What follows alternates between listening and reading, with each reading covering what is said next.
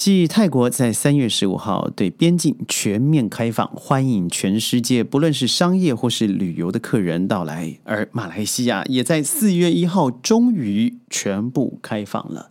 在俗称大马的马来西亚之下，在过去的两年之内，哎呀，真的是哀鸿遍野，每一个人呢，不是捉襟见肘，就是企业倒闭。所以就在此时呢，政府拨款了百亿马币，做什么呢？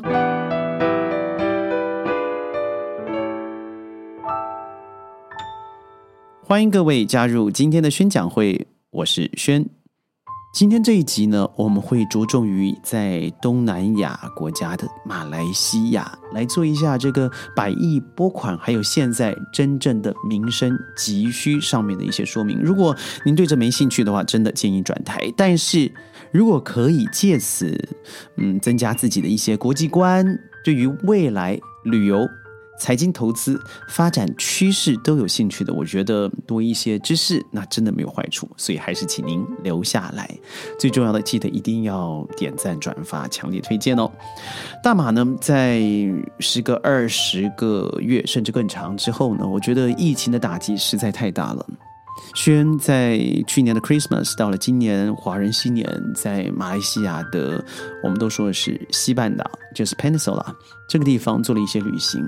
以前熟悉的店家，不论是小到 Full Court，也就是小小食街，大到 Mall，就是大型的这个购物商场，都会发现发现非常夸张的。以前在那可能二十三十年，甚至还有一家四十二年的店，最后都收了摊子。那真的是民生经济因为封锁的关系大受影响。就以我们都知道，在 Karak 的川林啊，我们常常在那待了八个月嘛。之前也在那里有那虫鸣鸟叫的录音。附近呢，很多知名的民宿、酒店也从此歇业，而且再也回不来了。就因为如此，政府呢耗资将近四十八亿美元，折合就有十一亿五千万美元哦。我刚才说四十八亿马元，不好意思，他通过了大马一家保住工作倡议的案子，他想要创造六十万个就业机会，以期间失业率降到百分之四。因为疫情期间呢，马来西亚的失业率据官方报道是百分之五点三，但我们相信一定一定更高的。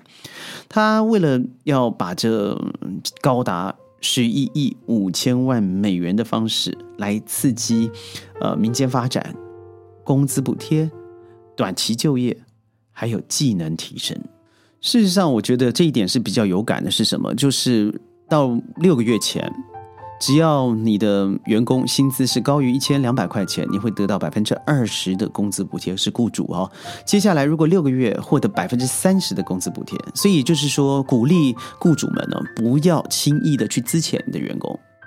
很不幸，很不幸的哦，在轩的公司，在过去这二十个月以来。陆续的，我们真真的就解雇了六个员工。六个员工除了主动请辞的，还有更多的是因为公司的业务除了在网络上面做直接的顾问以外，根本不可能出国。但是各位知道，轩的工作。非要求非常大量的国际上的跨国旅行、跨州旅行，和客户不是只有网络上面说就可以达到结果，更多的时候我们必须要到实地的观察，给予正确的顾问建议。所以在过去这二十个月以来，不但你要回到大马是辛苦的，你要出去几乎是不可能，因为出去十四天。回来十四天，如果你要到内地去做工作，那更不可思议。因为我朋友就本来预计十四天加七，十四天在机场附近，七天到了苏州要继续，而到最后呢，他居然真正关在房间里头三十天。所以，我们都知道那是不太可能，也不切实际的哦。所以，我认为这个补助政策对我们的确是帮助了一些些，但是坦白说，远远不够。因为在公共领域，还有政府机关公司呢，它会提供八万份的合约工作，但是你知道吗？一样回到一样的问题了，就是以像我们外资的方式，如果你没超过百分之五十一的股份是本国人，你是拿不到这个合约的。所以政府里也也明定了说，会让二十万人了，你可以呃用这样子的合作费用、保障费用，能够提升自己的再培训经验和能力。但是坦白说，你要拿到手上少之又少。虽然官方说他已经帮助了，嗯，两百九十五万员工，但坦白说，我认为这两百九十五万不是 government link，就是和政府有关系的，那不然就是呢，真的本身种族正确，你可以拿到这样子的位置。所以我从大马政府呢，他说今年开始要把薪资提供。从一千最低薪资一千二到一千五这样子的事情，我认为是他根本远水救不了近火。原因是什么？第一个是现在不是你的薪资多少而已，在我身旁很多的 SME 啊，就是中小型企业，他对于员工即使要涨八十块马币哦，八十块马，那就大概就是只有三块四块钱，呃，三十三十块钱左右的美金更低了，他都觉得捉襟见肘。业务没有进来啊，人员也没有进来。你虽然只是提高了三百块马币，但最后的结果是谁来买单？当然是雇主来买单。所以我认为，他最后的结果可能会加重了一些企业的提早倒闭，或者是。大规模的裁员，尤其把一些本来就不是高端位置的员工啊，直接裁减掉了。所以我对于这种商业激活的活动计划，我认为最好的方式啊，真的是发予钱财的补补助。还有在十二月八号之后，到了最近哦，一直陆续的洪灾所造成的呃基础建设、人身。安全还包含一些物质房舍的销毁，那种补助，我认为才是最重要的。以我们为例好了，川林在十二月八号受了重创，而我里头的桥和房舍受了很严重的毁灭，真的是毁灭，因为桥都不见了。那在我们里头三百五十棵榴莲树里头，有一百棵不见了。但是很奇怪的是，你不能够自己去申请补助，你必须要等到政府过来勘察。但是你想想看。伤害的区域啊，超过四万公顷，你怎么可能一一排查呢？所以以这种被动、被动的方式去做申请，还不如让市民主动以照相存证的方式，能够向政府申请。但是迟迟到现在都得不到补助，这也要说了啦。我认为马来西亚的问题，尤其在管理上的问题，从来就不是我认为马来政府擅长的地方，也就是它有很多的漏洞，它会。举凡为轻，而不是举事于理的方式来做事情的观察，到最后结果就是什么？好像政令做的很好，然后这个教条宣扬的很高。尤其你去了普特加亚，处处都是二十五年的普特加亚，也就是代表他们的这个新政府移到了新的首都，而不是新的首都，新的市政区，很漂亮，很好看。但是口号真的还是多过于啊，他真的要解决问题的一种诚意。那最后结果就是雷声大雨点小。人民得不到最后的帮助，就像最近呢，嗯，马来西亚和印尼之间的一个很大的问题，已经很久了。因为到二零一六年呢，这个马来西亚和印尼的备忘录早就已经届满了。什么备忘录呢？其中一个最重要的就是女佣，印尼女佣。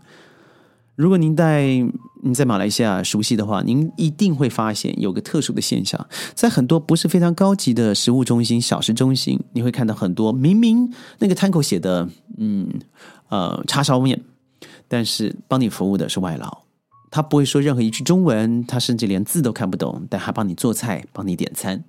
他只要懂得几一点基本的马来文跟你对话以后，他就可以做所谓的食物。所以坦白说，那个时候的食物很糟。当然，最近我觉得提升很多，那也是因为疫情，很多疫情的关系，必须要把自外劳给解雇了，而自己进来做了，反而产品是口味都提升了，服务品质也好一些。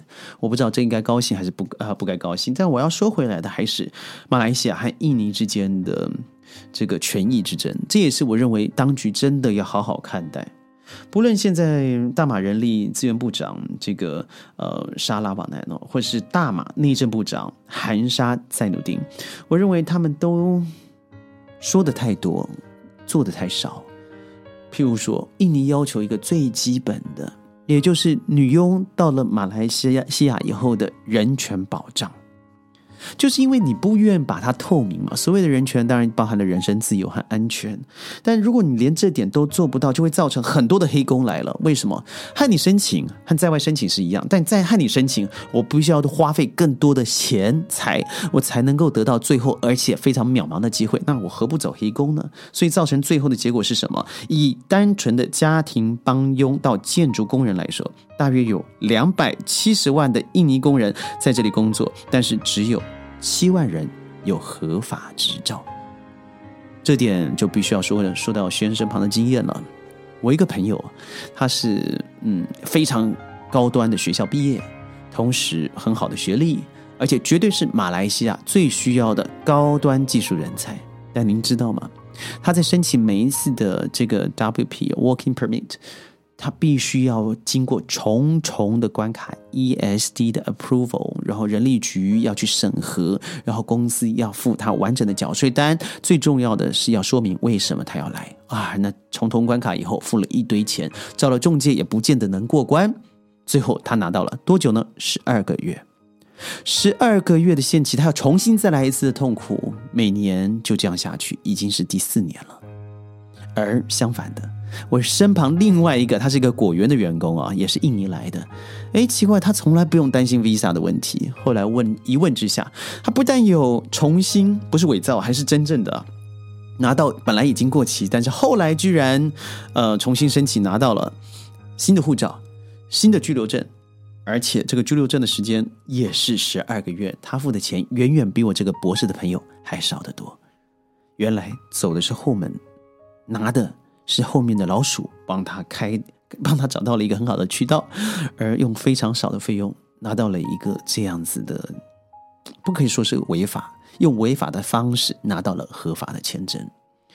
所以，如果你要真的去解决现在的民生疾苦，尤其是在疫情之后啊，endemic 的经济状态的话，我认为是整个根本性的结构要做改变。譬如说，以情为主，而非以理为主。譬如说，要高度的简化在每一个产业链或者是申请方案、人力资源上面的申请过程。第三，不能用人为情，一定要记得专业的位置在哪里，经过了考核，那非常重要，才会得到结果。譬如说，马来西亚的警察，我认为他的这个警察效力就有非常大的矛盾问题。我们在去年投报了，说三个月后会告诉我们结果，到现在已经一年了。完全鸟无声息，这也就是很多的商业人才，尤其是顶层的人才，他会不相信你这里给予这些外籍劳工或者是外籍高级雇员他基本的人身安全。如果你不能法理情都是情理法，到最后就是以人为治，而混淆了真正我们要把大马踢向更好的可能。宣讲会呢，每天十五分钟在云端和你分享世界的大小事。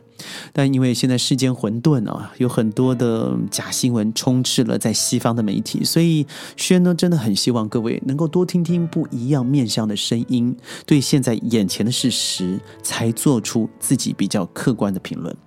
如果你是一面倒的。赞成某个媒体、某个平台、某种人的声音、某种党派的支持，那最后你可能就变成混淆视听，最后误人子弟了。宣讲会，我们明天见，拜拜。